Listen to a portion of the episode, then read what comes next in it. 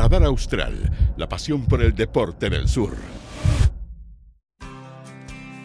Sean todos bienvenidos y bienvenidas a nuestro tercer capítulo de Fuera del Radar, podcast exclusivo de Radar Austral para conversar sobre la actualidad del fútbol nacional e internacional. Se acabó el campeonato, ¿ah? Se acabó el campeonato 2020 y nosotros vamos a desglosar punto por punto las cosas más importantes de nuestro campeonato nacional. Pero Barto, comenzando, saludar a mi querido compañero Alen Oramona. ¿Cómo estás, Alen? Hola Francisco, muy feliz, muy feliz de estar acá nuevamente una semana más grabando este podcast, este podcast de Radar Austral. Como ya mencionaste, hoy día un capítulo especial más centrado en la liga chilena que acaba de terminar, una liga yo creo que se va a ser recordada esta liga pandémica por bastante tiempo, ¿ah? Y hoy día vamos a darle un pequeño o gran análisis, no sé, depende del ángulo que se le mire. Esteban, ¿cómo te encuentras? Hola muchachos, bien, aquí preparados para este homenaje, ¿eh? un homenaje a una temporada que empezó el 2019 y que terminó hoy día, 2021, con esa maldita tabla ponderada. ¿Cuánto la odiamos no? Eh, enredadísimo, enredadísimo. Un enredo total, hasta el minuto 94 de la última fecha que no se sabía quién disputaba ese partido de definición. Pero antes de comenzar muchachos, agradecemos a nuestros queridos auspiciadores porque Tiendas Sportaf te entrega lo mejor en indumentaria deportiva para que puedas mejorar tu rendimiento y disfrutar de tu deporte favorito de la forma más cómoda y segura con vestimenta del primer nivel. Visita su tienda virtual en www.sportaf.cl o en su perfil de Instagram arroba Sportaf. Sportaf, la pasión por el deporte. Aplivet es especialista en lavado de camiones, maquinaria pesada y barcos desde la Araucanía a Magallanes. Síguelos y cotiza en su perfil de Facebook e Instagram como arroba AplivetCL o visita su página www.aplivet.cl. Bioseguridad y control de plagas lo tienes en Aplivet. Como lo decíamos en la introducción muchachos, un campeonato que terminó ahora recién en el 2021, parado por la pandemia muchos meses con incertidumbre de cómo se iba a realizar el campeonato, de qué iba a pasar con los jugadores, de qué iba a pasar con los equipos, si podían volver. ¿Se acuerdan que en agosto podían, volvieron a entrenar, después de septiembre empezó el campeonato? Y fue de, infarto al final de, de, este torneo, ¿no? Yo creo que nadie veía venir la temporada que íbamos a tener, quizás de las temporadas que yo recuerdo donde donde no se fijó, o al menos el foco de los medios, incluso si uno veía un poco de los memes, el, foco de la gente, ¿no? No estuvo tanto en, el campeón este año, sino que más en la zona de descenso y cómo no. ¿Quién sale campeón? Creo que. No sé, ah, no, pero bueno, sobre todo con la U, gracias a la, o, en gracia o en desgracia de la ponderada que lo estuvo ahí, incluso teniendo un campeonato bastante decente, peleando el descenso hasta la última fecha bueno, ya un poco alejados, pero matemáticamente posible el descenso aún en la última fecha. O sea, el partido por definición. Y bueno, colocó lo que jugó el partido de definición, que con, esa masa tan grande de, hinchadas eh, pendientes de la zona de, abajo, hizo que, se sintiera mucho más eh, cubierto por los medios y comentado en redes sociales la pelea por el descenso que el ascenso, además de, ver otros equipos muy interesantes como fue Iquique a final de temporada, que también está teniendo un, eh, una buena actuación. Bueno, para qué decir Coquimbo, que con su nivel internacional nos tuvo a todos apoyándolo en Copa Sudamericana y después volvió a Chile y lamentablemente perdió la categoría, algo muy similar a lo que le pasó hace un par de años a Deportes Temuco. Eh, sin duda un campeonato interesante por donde se le mire. Eh, yo creo que fue un año particularmente entretenido el campeonato. Incluso en la punta, cuando Católica empezó a enredar puntos, se, puso un poquito emocionante. Lamentablemente, los, sus perseguidores ninguno pudo tomar la potencia o la fuerza que se tenía para pelear ahí arriba. Pero de que va a ser un campeonato recordado, sin duda va a ser un campeonato recordado. Lo complicado que fue para los equipos que tenían un plantel, corto rearmar y reafirmar, porque Coquimbo Unido yo creo que en sus expectativas no estaba llegar tan lejos en Copa Sudamericana tuvo que entablarse en una seguidilla de partidos en las fechas finales del campeonato nacional, a la par de un campeonato internacional que lo tuvo con muchos sueños de por qué no salir campeón. Pasó también con otros equipos que tuvieron pésimas campañas el año pasado, por ejemplo Deportes La Serena, quien estaba prácticamente condenado comenzando ya el 2020, llegó Miguel Ponce a tomar ese equipo lo puso invicto varias fechas y fue el mejor equipo que tuvo mejor rendimiento en el segundo semestre. Se salvó del descenso en la última fecha también, pero fueron equipos que tuvieron un cambio o un duelo bisagra, por así decirlo, en lo que fue el comienzo de 2020 y cómo terminaron el año 2020 ya a comienzos de 2021. Lo mismo con O'Higgins de Rancagua, con Huachipato, con Cobresal, que no tienen presupuestos tan grandes, o no tienen una gran plantilla, pero se instalaron ahí en Copa Sudamericana. Lo mismo con Unión Española, que ahí fue un vaivén de emociones, que tuvo una muy buena campaña con Ronald Fuentes, que tuvo algún bajón de rendimiento, porque tal vez Unión Española en su, también en su objetivo no era pelear el título, sino meterse en Copa Internacional. Y el mismo impulso de tener una seguidilla buenos resultados lo dejó a la par de Universidad Católica alguna fecha, ya después el bajón de rendimiento normal. Pero fue un campeonato bastante, bastante de muchas emociones de mucho fútbol en las últimas fechas. Y a mi gusto tal vez pecó un poco la competitividad de que los partidos eran muy seguidos y eso tal vez no tuvo muy buen rendimiento en los equipos. La seguidilla de resultados, la seguidilla de partidos hizo de que fuera más irregular. Para mí, obviamente, la prensa y los medios se enfocaron en lo que fue el descenso, dos de los tres más equipos más grandes de Chile, como Universidad de Chile y Colo Colo peleando abajo, y Universidad Católica casi sin competencia. Fue un veranito de San Juan de la Calera que se metió algunas fechas, pero tricampeón, indiscutido con un muy buen nivel, y los dos equipos más grandes de Chile, así, arañando, raspando el descenso que no se consumó y que los tres grandes siguen en nuestro fútbol y en nuestra elite nacional. ¿Tú crees que fue un veranito de San Juan de la Calera Pascu, este campeonato? Mira, eh, tuvo muy buenos jugadores. Tuvo un técnico que ahora lamentablemente abandona. Hace poco se confirmó de que Boda no va a continuar en Unión La Calera. Para mí, para la calidad de jugadores que tenía, era para algo más. No en sus objetivos. Pero tal vez el mismo contexto del campeonato, viendo que los equipos más fuertes que se reforzaron fuerte, como Colo Colo, por ejemplo, que tuvo el mejor pagado del campeonato, como Nicolás Blandi, que prácticamente no, no tuvo un muy buen rendimiento, para nada de lo que se esperaba tuvo opciones de poder meterse con Católica, pero tal vez esa misma falta de, competitividad que tenía Unión La Calera le privó de poder estar arriba peleando fuerte y muy fuerte con, Unión, con Universidad Católica.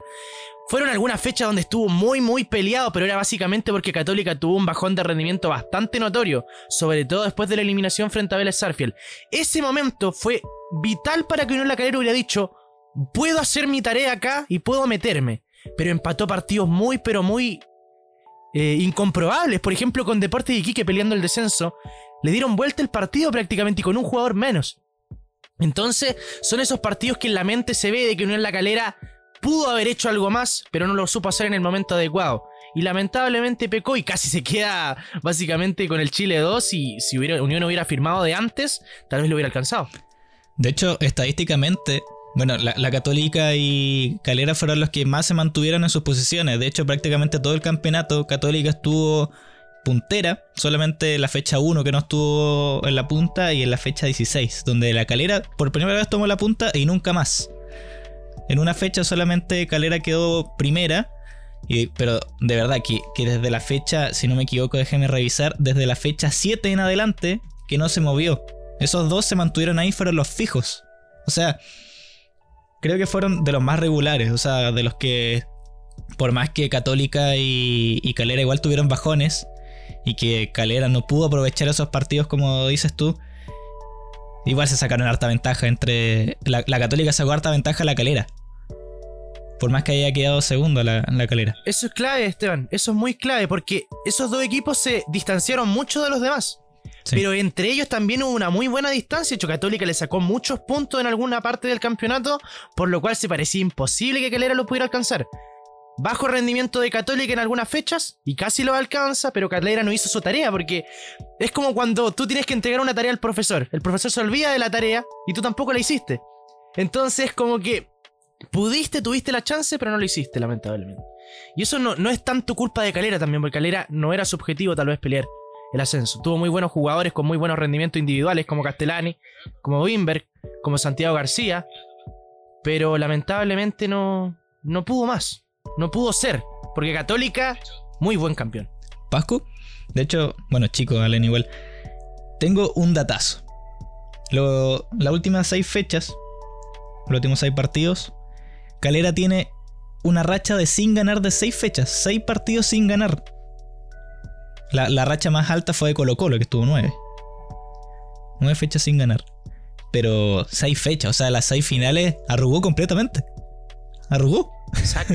A eso apunto. Los partidos fundamentales, que es donde tienen que demostrar que puedo ser campeón. Porque yo creo que el equipo tenía ganas. Ellos pensaban, porque yo veo a Católica que está a 3 puntos, 4 puntos. ¿Por qué no? Podemos hacerlo.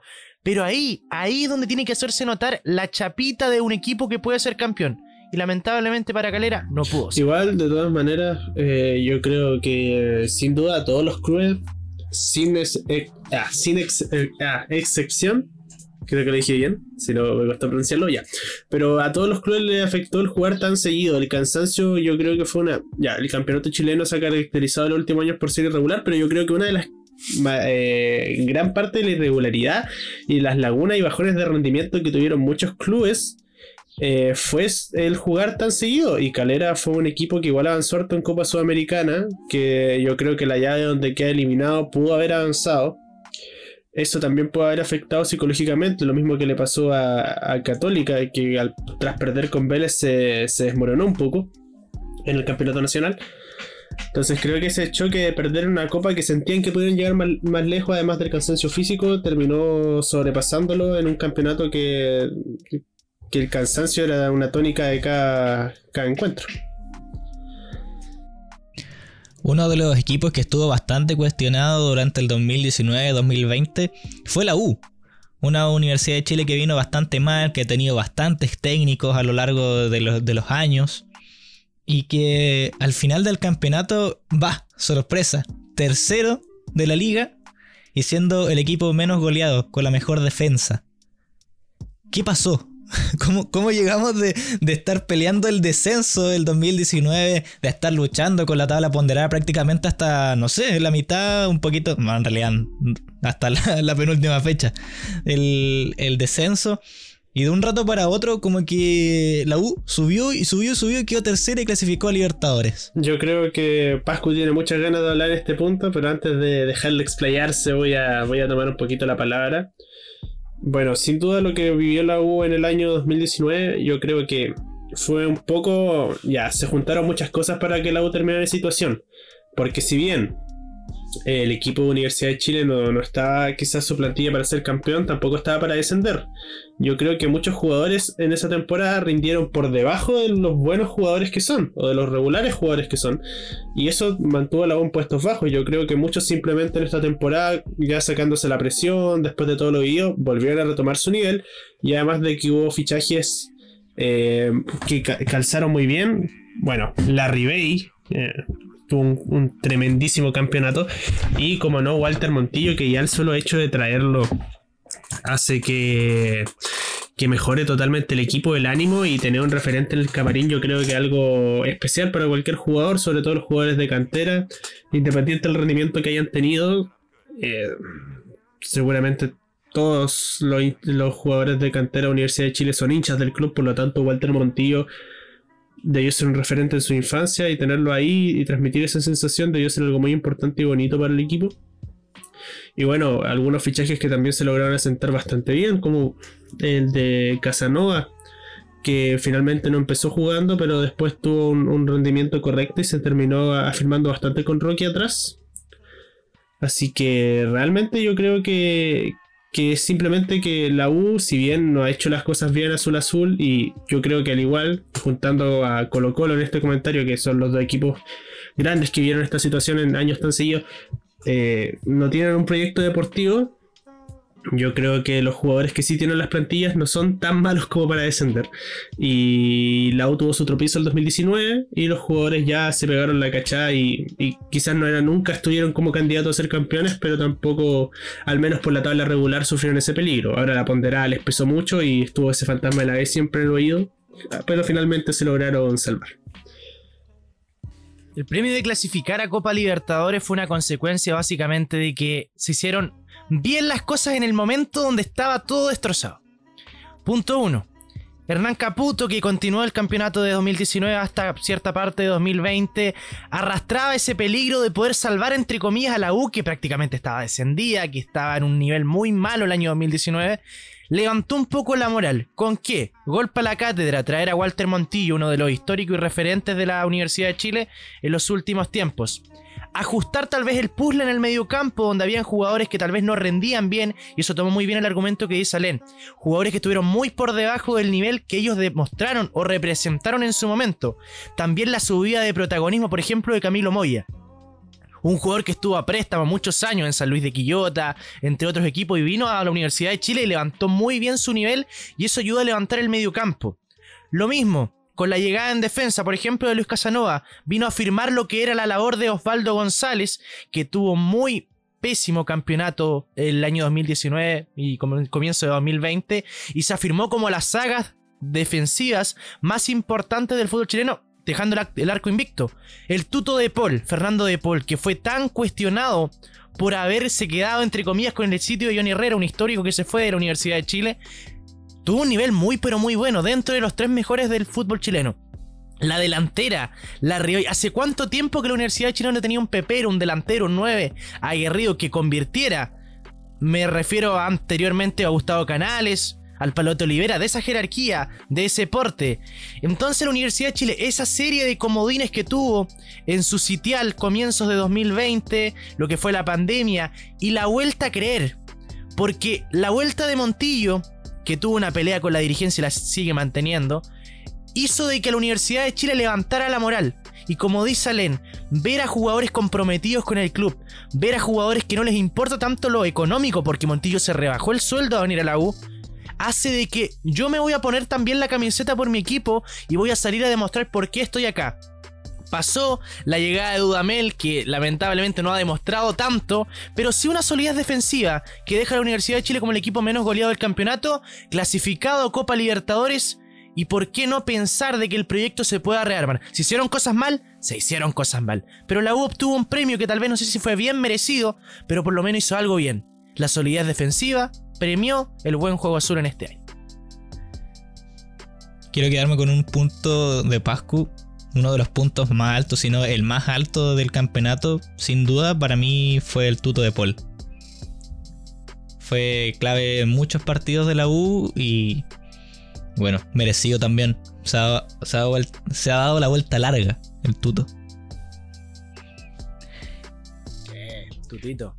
Aguante Tutito. Team Tutito. Tutito. Muchachos. me atrevería a decir con. Bueno, después vamos a conversar de los mejores jugadores que tuvo el campeonato, pero buen rendimiento.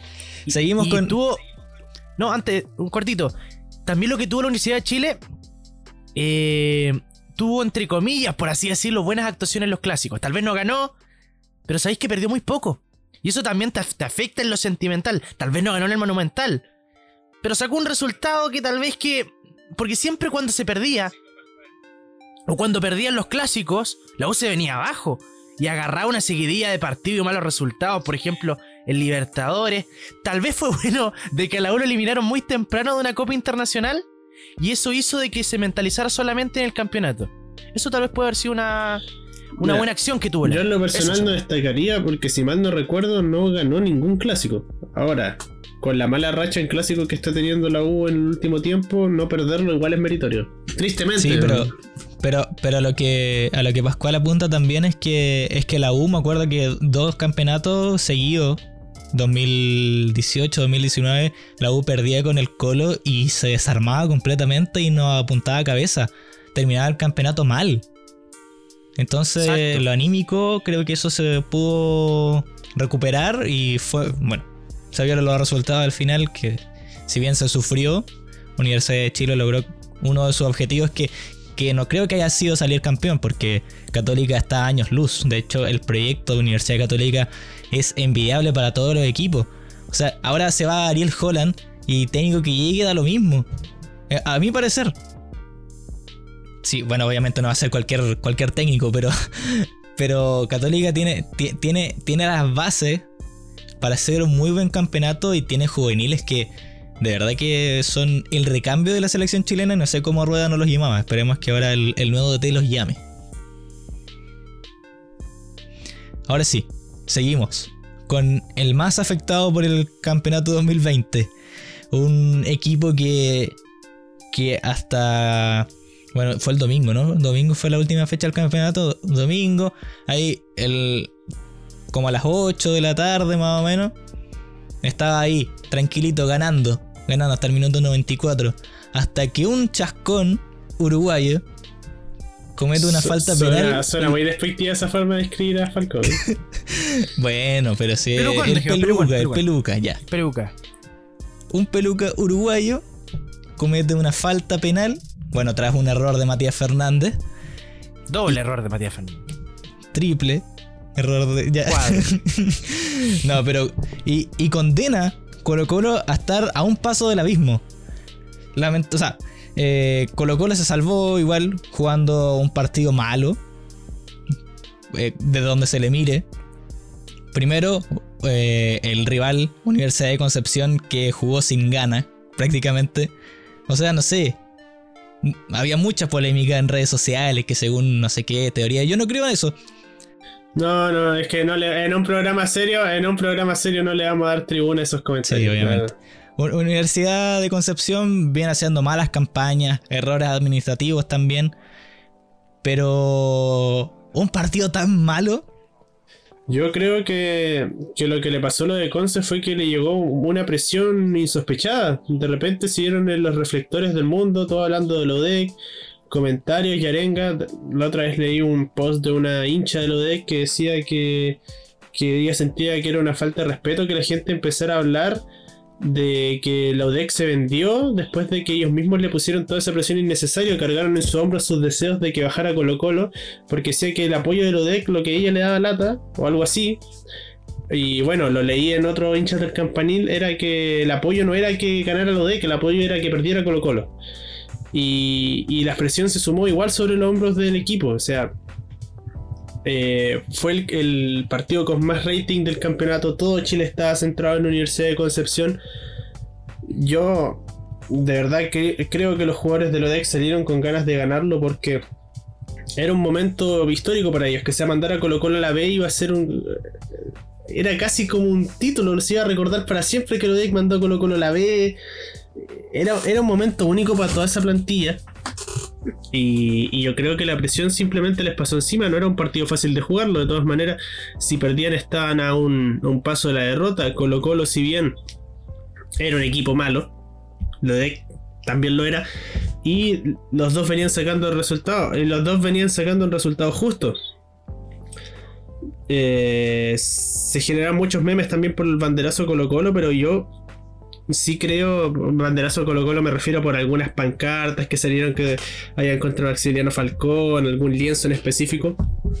Pero en general, a pesar de todo lo que se Gente comentó en redes en sociales, el, el jugador colocolino se fue del, esta- del estadio, se fue viajando con un las calles repletas de gente apoyándolo. Y yo creo que eso también envalentonó a los jugadores a salir de manera diferente en ese partido. Eh, yo creo que a Lodex simplemente le- se le llevó la presión, ¿no? Eso de salir a ganar Colo Colo encuentro que es un poco exagerado. O sea, Colo Colo fue a cumplir la tarea que... Es que la tarea era ganar. La Sí, tarea era pero- ganar. Pero no salió con esa garra de, de hacer lo imposible para, para ganar el partido. O sea, metieron el gol y Colo Colo no hizo nada más. Es que. Es que ese es Colo Colo.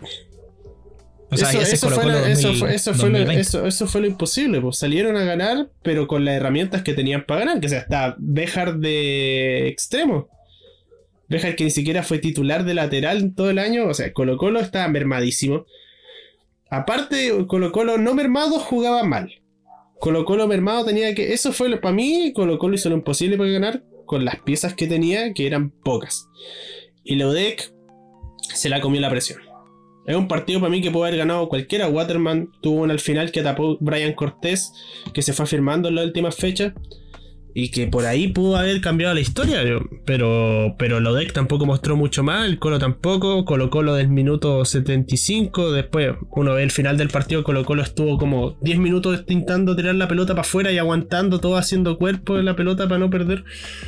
Fue un espectáculo paupérrimo de fútbol. No era el partido de definición que queríamos ver, la verdad. Bueno, era, era, era el partido de definición de los. Bueno, había descendido Coquimbo, había descendido Iquique, del tercer y cuarto peor equipo del año en el fútbol chileno. Un partido lamentablemente muy discreto de Universidad de Concepción. Uno obviamente no puede decir o no puede venir con una base de que por un dicho en Twitter de que se dejaron ganar o que hubo un soborno de por medio. Pero el nivel que tuvo Universidad de Concepción en ese partido fue bastante, bastante mediocre. Me atrevería a decir que si Universidad de Concepción iba a jugar así todos los partidos, si es que se hubiera salvado, hubiera preferido mil veces que se hubiera quedado Colo Colo, porque Colo Colo entregó lo que iba a hacer. Y en eso estoy de acuerdo con Alén. Colo Colo tuvo un año malísimo. Y las armas que tenía era para tener un partido como el que hizo en Talca. Con Béjar de extremo izquierdo, que nunca había estado de extremo izquierdo. Con bajas sensibles como Barroso en defensa. Tal vez la entrada de Fuentes le dio un poco más de equilibrio en el medio campo. Pero la Universidad de Concepción también tuvo bajas.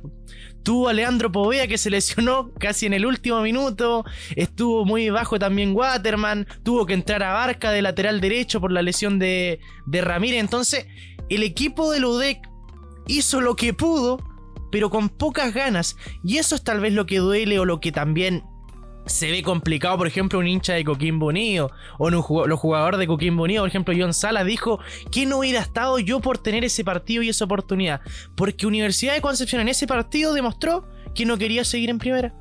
Así de simple, porque Universidad de Concepción no demostró nada.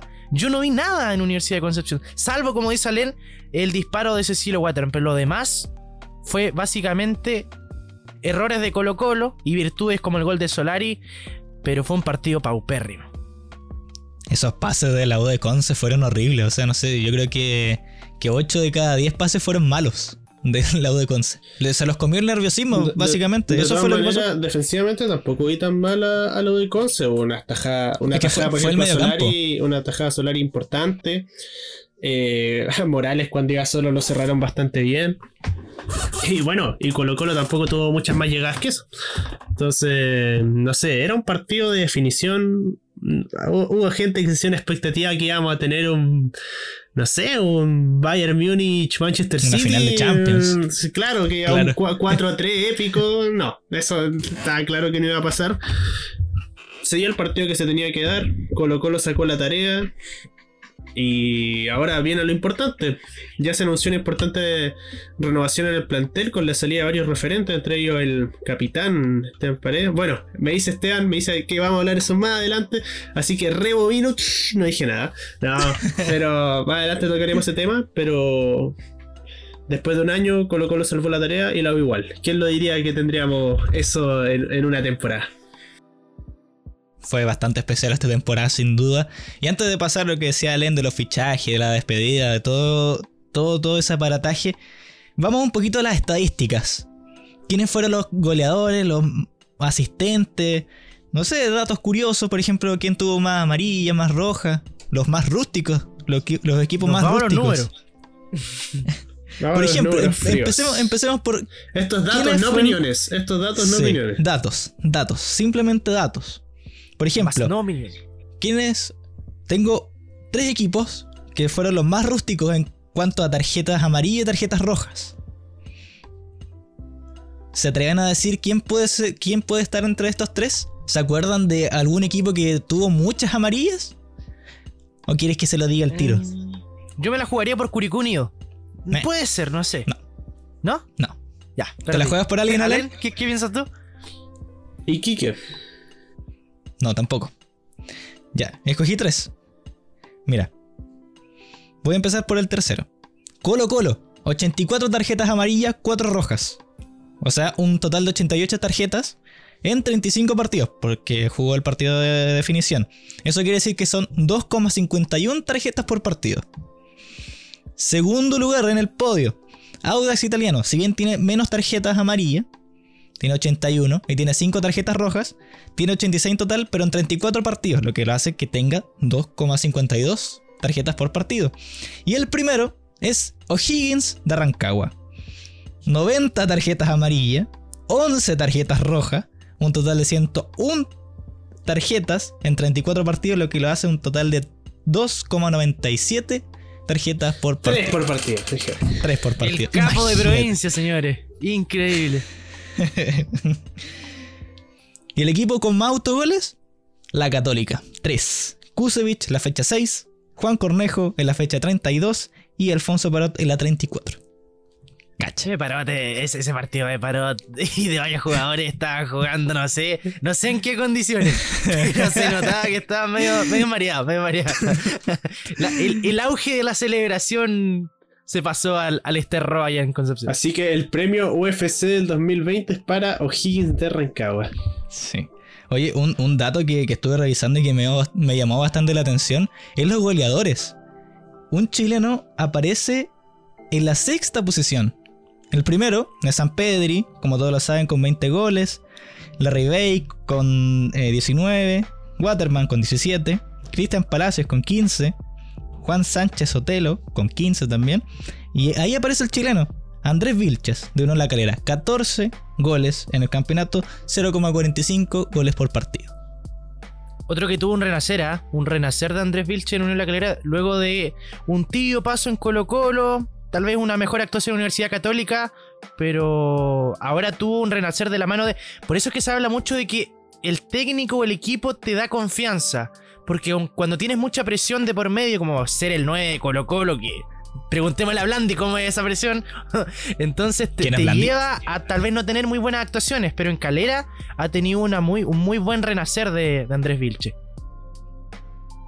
Bueno, pasamos a la asistencia entonces. Que el primero, bueno, no sé si lo saben, lo saben o no. Marcelo Cañete, Cobresal, 15 asistencias en 32 partidos. Jason Flores, de Antofagasta, con 10. Walter Montillo, con 9. Diego Buenanote con 8, al igual que Marco Medel con 8. Son los mayores asi- asistentes de este campeonato. Cañete que está listo en la U, dicen. Bueno, creo que más adelante lo vamos a hablar igual. Ya que voy spoileando, estoy spoileando. dando- Oye, no sé, si, no sé si hablamos sobre los técnicos que siguieron. O sea, que estuvieron, Ah, no, se no mantuvieron todo el dato, campeonato. no han dado ese ¿No? dato todavía. Ya. Católica, obviamente, Ariel Holland. La carrera con Boivoda. Wanders con Miguel Ram- Ramírez. Y Cobresal con Gustavo Huerta. De estos cuatro, solamente con- continúa Gustavo Huerta en Cobresal. Los De muy tres- buena campaña, don Gustavo Huerta. Sí, empezó mala. Había empezado bien cuestionado. Y que después se fue afirmando y una clasificación a Sudamericana. Para, el, Notable. para el, el presupuesto y para lo complicado que es un equipo del Salvador en el campamento minero allá en el cobre, una muy buena campaña. Porque a veces se le pide a estos equipos, lamentablemente, con las pretensiones reales que tienen económicamente, mantener la categoría. Pero ahora con poco presupuesto y con jugadores que fueron calados, porque Cañete son de esos jugadores que los trajeron para esa posición. Porque yo no, no me puedo dar el gusto como dirigente de Cobresal por decir, "Trae- tráeme 3-10 o 3-9, porque ya si no me funciona uno, me funcionará el segundo y si no el tercero. Acá te traen a uno solamente. Y si te funciona, excelente. Pero si no te funciona, te tienes que quedar con él hasta el final de campeonato. Acá salió, acá resultó. Así es. Bueno, para ir terminando esta, esta serie de datazos, la racha ganadora más larga la tuvo la Serena. ¿Se acuerdan que la Serena tuvo bastante complicado al principio del campeonato? No ganaba, perdía, empataba, perdía, perdía, perdía. Y después de un momento a otro tuvo seis partidos ganados. Al hilo. Histórico, de hecho, creo que la ser- no me acuerdo bien el dato, lo que habla muy mal de mí. Pero, pero creo que hace un par de años que no lograban encadenar seis partidos al hilo. O- Otra racha, la invicta más larga que fue Palestino con 12 partidos. La racha con más partidos perdidos también es Palestino con 6. Mira, ahí es la irregularidad del campeonato que hablaba, ¿viste? Palestino El invicto arriba y. Palestino abajo. Claro. Bueno, y lo otro No, pero del- muy bien por el Coto Sierra ¿ah? también. Muy Sí. buena campaña de vuelta a Palestino. Los dejó en. Bueno, lamentablemente en la última fecha no pudo abrochar el, el paso a Libertadores, pero Copa Sudamericana puede ser muy interesante y se está reforzando muy bien. ¿ah? Después vamos a conversar de eso. Sí. Me puse el modo Alén. Y para, para finalizar esta, esta tanda de, de datazos, em, hay jugadores que hicieron hack trick, póker, y fueron tres simplemente. Hubo tres hat trick, o sea, dos hat trick y un póker. ¿Se acuerdan de ese partidazo eh, de la U de Chile versus Curicó, un 5-1 en la fecha 2? Cuando Joaquín Larrabí hizo cuatro goles. Larry Bru- Kane. Brutal, brutal. Cristian Palacios también le hizo 3 al Colo. Colo Colo 3, Unión Española 5. Y el último fue hace poquito, cuando Luis Jiménez hizo tres goles a la Católica. Católica 2, Palestino 3. Por la fecha 23. Y esos son los datos Sección que de tengo. datazos. Sección de datos. Sección de el resumen del campeonato en Sí, cifra. En cifras, en cifras. Cerramos entonces este campeonato 2020 que tuvo altos y bajos, tuvo un parón, ya lo dijimos. Terminó con muchos partidos seguidos. Pero ahora tenemos que concentrarnos en la vuelta al campeonato que va a ser en un poquito más de un mes, en marzo, finales de marzo. Torneo 2021, que aún no se sabe cómo se va a realizar. 17 equipos, un equipo cada fecha va a quedar libre. Hay nuevas incorporaciones a los equipos, hay salidas, hay despedidas. ¿Qué va a pasar en este campeonato 2021, muchachos? Bueno, lo primero que yo creo que va, a pasar en el tema económico, va a haber menos presupuesto. Porque yo creo que al no tener ingresos, por ejemplo las entradas, entradas de ticket al estadio, eso te deja mucha plata, sobre todo para los equipos que tienen mucha afluencia de público. Marketing con auspicios, que tal vez no pudieron mostrarse. Y obviamente porque tuvieron que gastar mucho más dinero del, del que tenían acordado para el tema de COVID, para implementos COVID, por el tema de los exámenes PCR, por el tema de, implementos deportivos, de espacios. Entonces yo creo que va a haber una merma de, de dinero que va a entrar a las arcas de cada equipo. Eh, no sé cómo será el trato con TNT Sport, que ahora se renovó, ya ex CDF, que en paz descanse CDF. Así que tal vez no sé cómo será ese, ese acuerdo, pero yo creo que va a ser un campeonato donde no van a haber locuras de contratos millonarios o de pases extraordinarios. Yo creo que se va a apostar por, por el juego local, tal vez cambios de equipo así. Un jugador que tuvo un muy, muy buen campeonato de primera vez salte a primera división, o alguien que tuvo un muy buen campeonato en primera división en un equipo más o menos pequeño y salta a un equipo de grandes ligas o de la capital, por así decirlo, y se va a ver un campeonato que va a ser, entre comillas, más competitivo, tal vez. De, por eso depende mucho de cómo va a ser. Si será con playoff, ahí obviamente va a tener mucha competitividad de inicio a fin. Si va a ser un campeonato regular, normal, como todo va a ser. Pero yo creo que va a ser un campeonato más, más de relajo y va a costar de que empiece el suite. O que empiece fuerte el campeonato. Porque como fueron pocas las vacaciones, van a ser pocas las vacaciones, yo creo que los equipos van a llegar muy cansados al comienzo del campeonato. Sobre todo para quienes tienen que estar a la par con campeonatos internacionales como primera fase de Copa Libertadores o Copa Sudamericana. Yo planifico un campeonato intenso desde la quinta fecha en adelante. Y con refuerzos, yo creo que van a haber algunos cambios, pero no sueldos ex- ex- exorbitantes como en antaño. Pascual, si te dijera que Mbappé suena para llegar al fútbol chileno, ¿qué me dirías? No, despertaría que un sueño, No, es que acá, acá en el chat del sub Esteban dice que llega Mbappé a la U. Yo creo que sería una, una gran noticia. Quiero ver esa fuente. ¿Dónde se.? Es que tú dijiste que no iban a haber muchos fichajes. Te digo, Mbappé a la U. Bueno, llegó, llegó Schumasteiger a la Unión Española. A Schumasteiger. Schumasteiger. Igual, igual por más que no, no son fichajes así como galácticos, son buenos fichajes. O sea, están eh, formando bien lo- los equipos. A mí me Imagínate parece un que- tremendo fichaje Chumacero a Unión Española. Y, un Y, y los, que, los que suenan en, en La Serena, ufa. Eh, Buyalbo, Bu- Buyalbo All All Stars. Stars de, de todos los tiempos. Sí. Es que de- del medio, por eso te digo. eh, son nombres buenos. Por ejemplo, Chumacero es un nombre buenísimo. Sobre todo para la categoría de Unión Española. Una, una Unión Española que a veces no gasta mucho, es muy reservada. Vende más que compra. Pero por eso me refiero. Tal vez no fue un gran golpe en dinero. Sí en renombre del, del jugador. Pero yo no creo que vamos a tener, por ejemplo, fichajes como el de Jambo Seyur que llegó de la UA Colo Colo por 2 millones y medio. O un sueldo tan grande como el de Nico Blandi, que yo creo que lo- Colo va a aprender de la lección de no gastar sueldo exorbitante en jugadores que tal vez no van a rendir mucho. Entonces, eso es lo que planifico. Yo creo que lo que dice Pascual tiene toda la lógica del mundo y es lo que debería pasar. Pero recordemos que en la Premier se esperaba lo mismo. Se esperaba que hubiera bajones de sueldo y las mismas condiciones y el Chelsea se terminó comprando a media Bundesliga. Así que veamos qué tal pasan las cosas. Lo probable es que pase lo de Pascual en todo caso. Pero uno nunca sabe, de repente sale la billetera de la nada que tú no te esperas. Todo puede pasar. Me gustaría que, que se, se abocara más a, juveniles.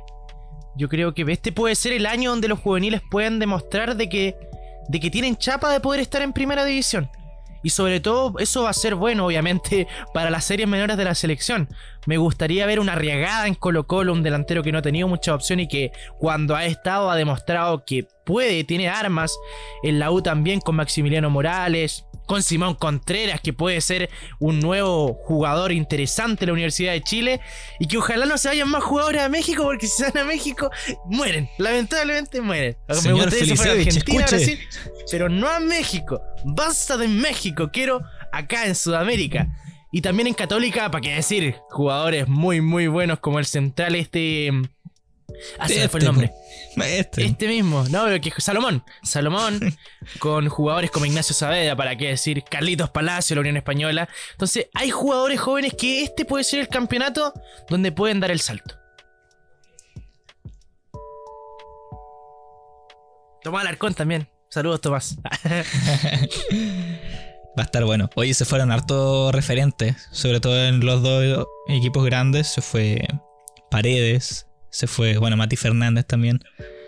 ¿Quién más se fue? Bueno, Montillo, Valdivia. Valdivia. eh, Barroso también, que es un hombre fuerte en Colo Colo que estuvo mucho tiempo. Pero según estaba leyendo que Quintero lo quería de vuelta, pero ahí quizás quiera pasar.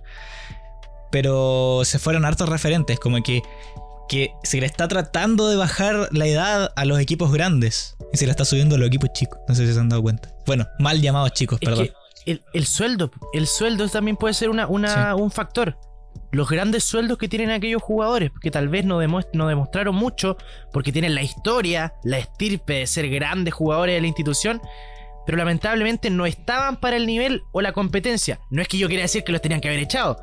Tal vez se le debería haber renovado con algún bajo, bajar un poco el sueldo.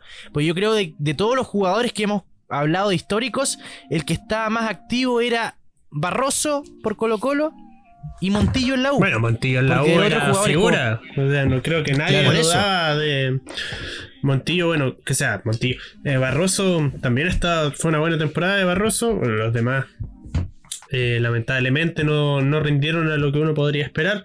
Para mí, parece tenía que quedar el año, aunque fuera de suplente, y retirarse a estadio lleno y, y quedarse en Colo Colo. Que sea, para mí, si Paredes ficha por otro equipo, va a ser sumamente raro verse retirando. Aunque me imagino que es lo mismo que ver a Johnny Herrera probablemente pasando sus últimos días en un equipo diferente a la U, o lo que está haciendo el propio Humberto Suazo, Pajarito Valdés. Sí, y, y Espero, bueno, como- espero que cuando llegue el momento del Chapa no se termine retirando en, no sé, la Liga Peruana. Nah, no sé. que ojalá se retire con la Universidad Católica Don Chapa. Co- como decía Pascu, son, son jugadores que tienen diferentes niveles en este momento, si bien en su momento fueron buenos, como que ya se les cumplió el ciclo. Por ejemplo, Mati Rodríguez, un espectacular jugador en la, época de oro de Universidad de Chile 2011 hasta, hasta hace poco, ¿ah? Eh, pero lamentablemente eh, los jugadores por edad ya no rinden tanto. Mati Rodríguez es un lateral goleador que subía, bajaba y que ya no le estaba dando.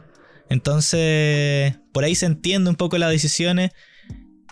Pero, por ejemplo, el caso de Valdivia, que se fue a principios del 2020 y que volvió a, finales del 2020 cobrando sueldos, pero bueno, tampoco era tan alto, pero millones.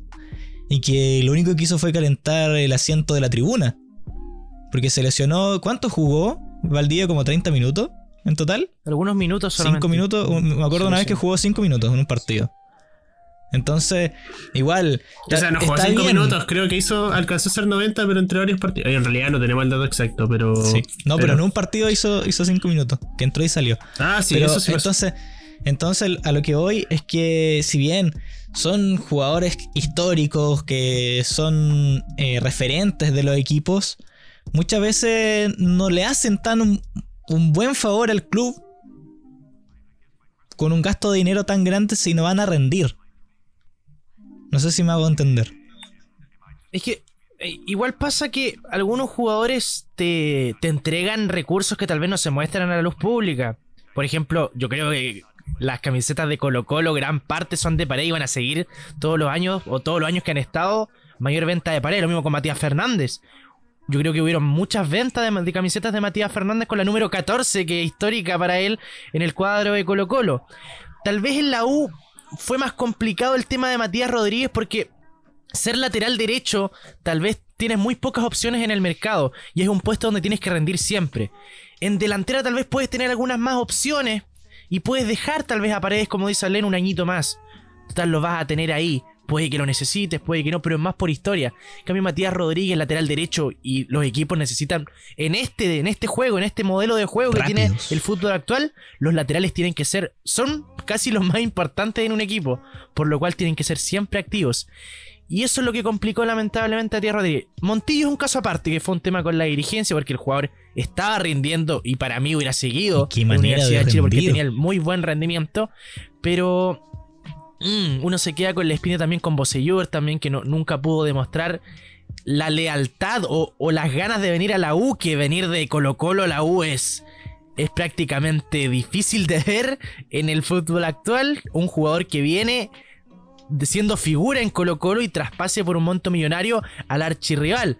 Y tal vez no demostró lo que fue por diferentes opciones. No soy quien también para criticar la gran carrera que ha tenido Bosellur en su historia, pero tal vez nunca pudo demostrar el gran jugador que fue. Siempre fue un jugador que tal vez rendía, tenía buenos partidos, pero no era algo extraordinario por lo que se pagó 2 millones y medio de dólares. Entonces se queda con la espinita de tal vez no demostrar tanto. Y ojalá poderlo ver acá por la zona de la región de la Araucanía, aunque se ve bastante difícil, pero uno nunca sabe lo que puede pasar con los jugadores. Fichajes, muchachos.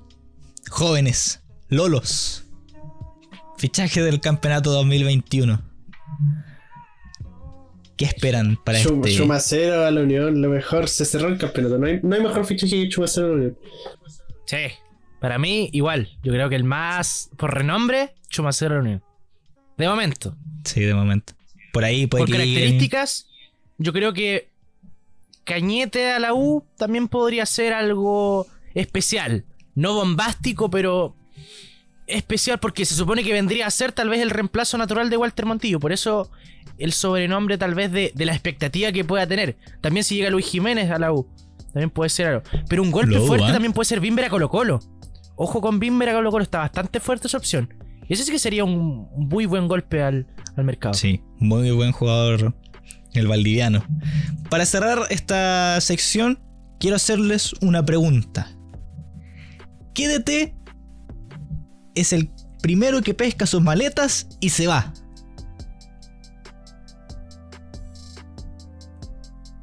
No ¿De los si tres grandes o del fútbol chileno? Del fútbol, bueno, de los tres grandes.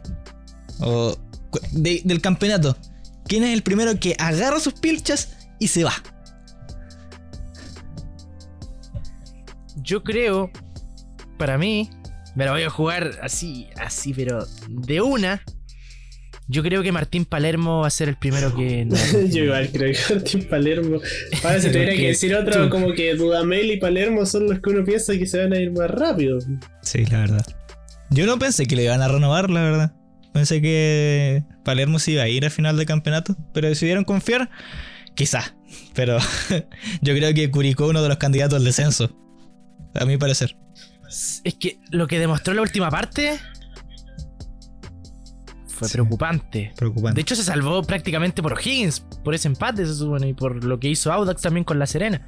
Si no hubiera ido a ese partido de definición, pero Curicó tuvo muy, muy buena primera ronda y se traía a Palermo, entre comillas, para levantar aún más el equipo y meterse en competencia internacional. Y estuvo casi, pero peleando el descenso por la ponderada. Entonces, sufriendo, sufriendo. por lo que se ha visto, y yo creo que no va a cambiar mucho entre el final de campeonato, me refiero al ambiente, va a ser sin público. Si uno lo ve así, yo creo que Curicó, para mí es uno de los candidatos a bajar. Y por supuesto, el técnico es el, que- el primero que matan, lamentablemente. Yo estoy entre Palermo y Dudamel. Se va uno primero y se va el otro. No sé. Pero a Dudamel igual no le tengo mucha fe, la U. Pero con esas cláusulas de salida, no sé por qué. Y ahora el que espera más, po. ¿qué técnico se espera más? Que puede llegar más lejos. El que, llega, el que llega a la Católica, no sé quién, pero va a llegar con la No, presión pero yo- no. dejemos la católica al lado de No, la pero católica. que a la va, Católica. va a- va a llegar con la presión de ser campeón. ¿Qué otro campeón? En campeonato largo, que sería un hito. Yo creo que, que, que Católica es el, obviamente, el más candidato a salir campeón. Católica no tiene competencia en este momento, a no ser que algún otro equipo se prenda, por ejemplo, Palestino. Que si bien a lo mejor quizás no salga campeón, pero esté ahí entre el segundo y tercer puesto. Yo quiero ver también con qué presupuesto va a quedar Unión Española si es que vende a Carlitos Palacio. Ojo, porque si se va por una buena suma de dinero, aunque la directiva de Unión no gasta mucho, pero sería interesante ver cómo jugaría ese equipo que se ha reforzado bien. Chumacero, me gustaría ver cómo va a jugar en nuestra liga. Y tal vez con esa platita que pueden ser. Yo creo que Palacio está como en platita. 3 millones, 4 millones de, de dólares. Entonces, una cifra fuerte. Pues sí, y el otro Palacio también, porque puede ir a Colo Colo también, que está sonando. Sí. El uruguayo. Carlos Palacio. Entonces ahí puede tener una suma de dinero que. Pues y también Ronald Fuentes en Wanderers también puede tener. O sea, Muy buen yo creo que, que todos le tenemos expectativa a Wander después de lo que hizo en la primera parte española. Sí. Yo quería a Ronald Fuentes de la U, pero bueno. ¿Y cosas de que lo pasan. ascendido? Ñublense. Guachita, Ñublense Fernando.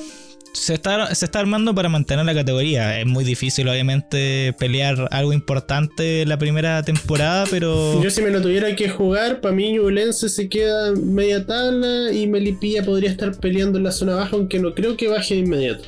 Creo que va a estar peleando en la zona baja a más que no... Sí, Sí. No, no creo que bajen, pero creo que va a estar peleando un poquito más abajo y Ñublense yo creo que se ha transformado en un club de media tabla este año. Leeds y ¿Y Fulham, Huachipato? si me lo quieren traducir. Ni fu ni fa. Guachipato ni fu ni fa. Ahí. Oye, no se oye, igual, ni por nada. igual uno, de los solo can- llega. uno de los candidatos que puede descender, Audax. Es como uno de los equipos que siempre se ha salvado No, del no. descenso. Audax no baja Pero ni siempre sube. se salva. Audax no baja ni Siempre se sube. salva. Audax siempre, siempre va a estar ahí. No, no le, va a tener peligro, va a estar cinco fechas seguidas si quería el descenso, se va a salvar igual. Igual que Guachipato, ahí. Va a So- clasificar a so- Sudamericana tranquilito. eh. ¿Será Guachipato versus Audax el partido más intrascendente del campeonato nacional? Yo creo que entre Melipilla y Ñublense y Audax Guachipato van a ser los partidos más, Sí. más normales. Normales. Sin emoción. Llegó el momento que estaban esperando. El iceberg de fuera del radar, donde te contamos las historias más misteriosas y olvidadas del fútbol chileno. En esta oportunidad, la vez en la que Carlos Caselli estuvo a punto de fichar por la Universidad de Chile. Para ir finalizando, tenemos la sección del iceberg. Y ahora yo no les dije a ustedes qué, historia le iba a traer, ¿ah? Hablando de estos descensos, de estos ascensos, de los fichajes, de los históricos. Tengo una historia que no muchos recuerdan y probablemente yo no la sabía y probablemente ustedes no sé si la sabían. Pero Carlos Caselli estuvo cerca de fichar por la U en 1988. ¿Qué Yo pasó en conozco. 1988? La U descendió. Ahí fue el. Ah, claro. Yo decía algo político, nada que ver. También tiene que. Sea, Sí, obviamente. pensé sí, que sí, podría sí. ser por ahí, pero ya. Sí, mira. A la hora, obviamente, de hablar de histórico de Colo Colo, Ca- Caselli es uno de los ídolos máximos, ¿no? Hizo 208 tantos en, el popular. Y también es recordado por ser uno de los, de los jugadores que más goles hizo en, en clásicos. En 1988, en, en la previa de un clásico universitario, se jugó un partido entre, entre los canales de televisión. En ese entonces, Canal 11, ahora actualmente Chilevisión, tuvo entre sus filas a Carlos Caselli con la camiseta de la U. Y causó mucha con- controversia en ese I- tiempo. Icónica imagen que siempre sale ahí Caselli con, Sí, con la camiseta. con la, con la camiseta de la U. Y bueno, y el rey del metro cuadrado llevaba mucho tiempo, retirado muchos años. Y bueno, lo utilizó porque obviamente era como la previa del partido y listo. Y la foto salió en todos lados. Pero aparte de esa broma, esa, esa imagen pudo significar más que una pequeña humorada.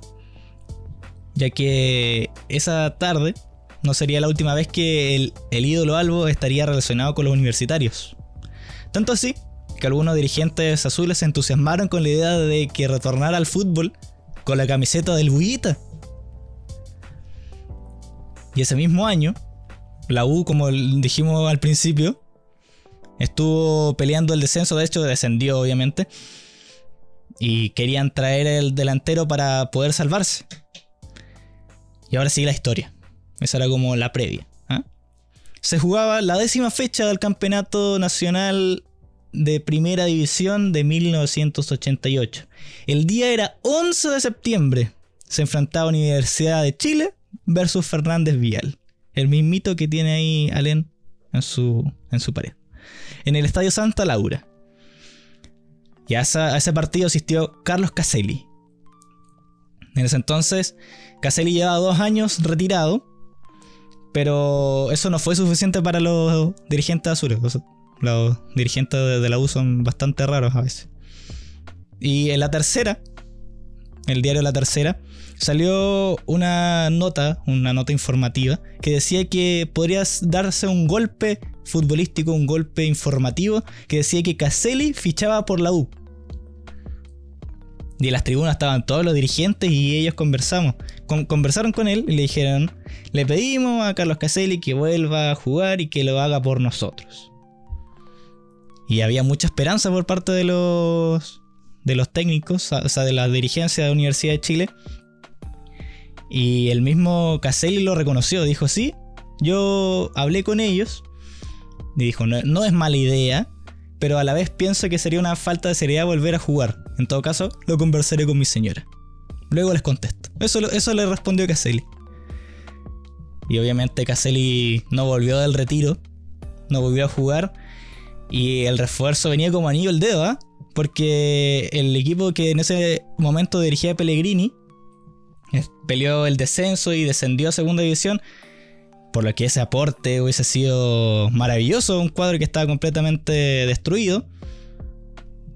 Pero bueno, finalmente eh, el histórico jugador chileno no, no volvió al retiro y la Universidad de Chile no logró mantener la categoría y estuvo por un año en segunda división. Y la pregunta es, ¿qué habría pasado si Carlos Caselli llegaba a la U?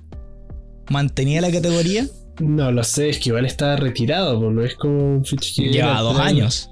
Dos años y hay jugadores que no se han retirado, han jugado a altas edades y han bajado el nivel sin que sea sin retirarse, imagínate retirado, fuera de forma, por dos años, no sé, yo creo que habría sido un poco para el nombre, para el impacto, y, pero no habría cambiado mucho la, el resultado. Todo menos por los penales, yo creo. hubiera sido un, un golpe de timón, no, hubiera sido un, un, fichajazo. En esos tiempos, Carlos Caselli era uno de los ídolos del fútbol chileno. Obviamente que sigue siendo, pero en ese tiempo, por ser más reciente, obviamente su, su estadía en el fútbol, eh, hubiera sido un golpe de timón que hubiese, hubiera jugado por la Universidad de Chile, más aún volviendo del retiro para jugar por la U. No sé si hubiera cambiado, como lo que dice Alén, el, el, transcurso de lo que fue la suerte de Universidad de Chile en ese campeonato. Pero de que hubiera sido novedoso o encachado, como se dice, como dicen los lolos, yo creo que hubiera sido especial. especial ver a, a Caselli con la camiseta azul. Pero no, creo que hubiera sido tal vez un comodín de salvar el descenso. Creo que. Quizá pudo dar jugo nomás. Claro, tal vez se hubiera lesionado.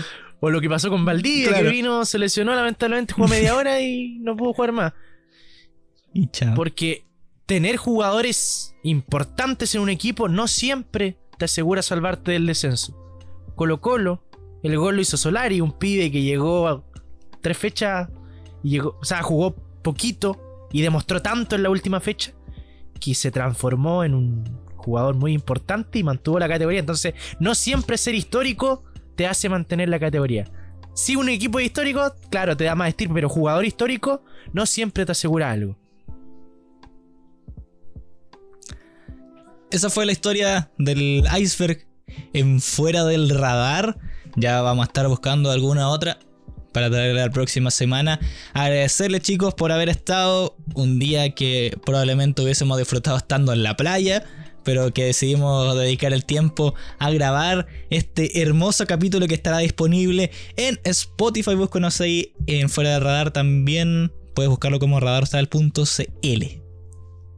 Y muchas gracias a toda la gente que iba hasta acá, como todas las semanas. Les recomendamos visitar el sitio web del que somos partícipes www.radaraustral.cl, casa de este podcast, donde podrán encontrar la mejor y la más variada información sobre el deporte sureño. Y ojo, no solo fútbol, básquetbol, rugby, jiu-jitsu, de todo, de todo pueden encontrar ahí. Todo el deporte que haya en el sur de Chile está en radaraustral.cl. Lo que usted quiera está ahí. Saludo a Esteban, saludo a Len. Este ha sido el capítulo número 3 de Fuera del Radar, en Radar Austral, la pasión por el deporte del sur. Radar Austral, la pasión por el deporte del sur.